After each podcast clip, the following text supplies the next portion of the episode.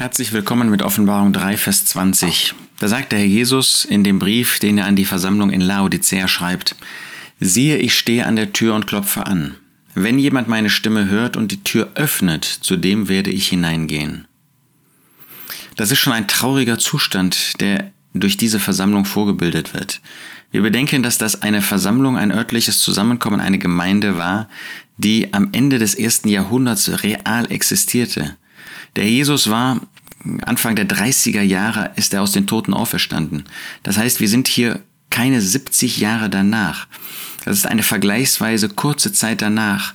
Und die Versammlung war eben, weiß ich nicht, 65 ähm, Jahre war sie, existierte sie hier auf dieser Erde. Wie lange es da Laodicea selbst schon gab, noch kürzer, bis das Evangelium dorthin gekommen ist.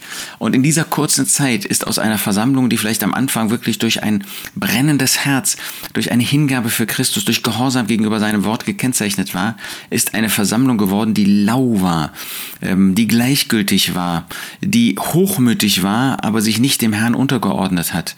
Und wo der Herr Jesus sagen muss, ich stehe an der Tür, wo er eigentlich gar nicht mehr zu ihnen gemeinsam sprechen kann, sondern wo er an die Tür jedes Einzelnen anklopft. Er steht draußen.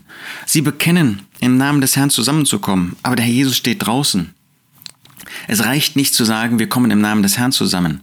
Wenn der Herr nicht den Platz in unseren Zusammenkünften, wenn der Herr nicht den Platz in meinem persönlichen Leben hat, dass er der Herr ist, dass er den ersten Platz hat, dass ich ihm von Herzen gehorsam bin, dass ich ihm nachfolge, dass ich ihn liebe, dass ich mein Leben ihm weihe, dass wir gemeinsam wirklich für den Herrn da sind, dass wir ihm gehorsam sind, dass wir sein Wort ernst nehmen, dann steht er draußen und dann dann ist es immer noch nicht zu Ende. Ich stehe an der Tür und klopfe an. Das ist irgendwie gewaltig, diese Barmherzigkeit, diese Liebe, diese Treue des Herrn. Er steht da und wartet, dass es noch eine Reaktion gibt. Wird er sie bei dir, wird er sie bei mir, wird er sie bei uns am Ort finden?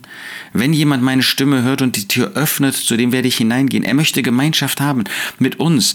Aber es ist letztlich in diesem Fall eine persönliche, weil äh, es so schlecht um diese Versammlung steht, dass der Herr sich gar nicht mehr regelrecht an sie gemeinsam wenden kann.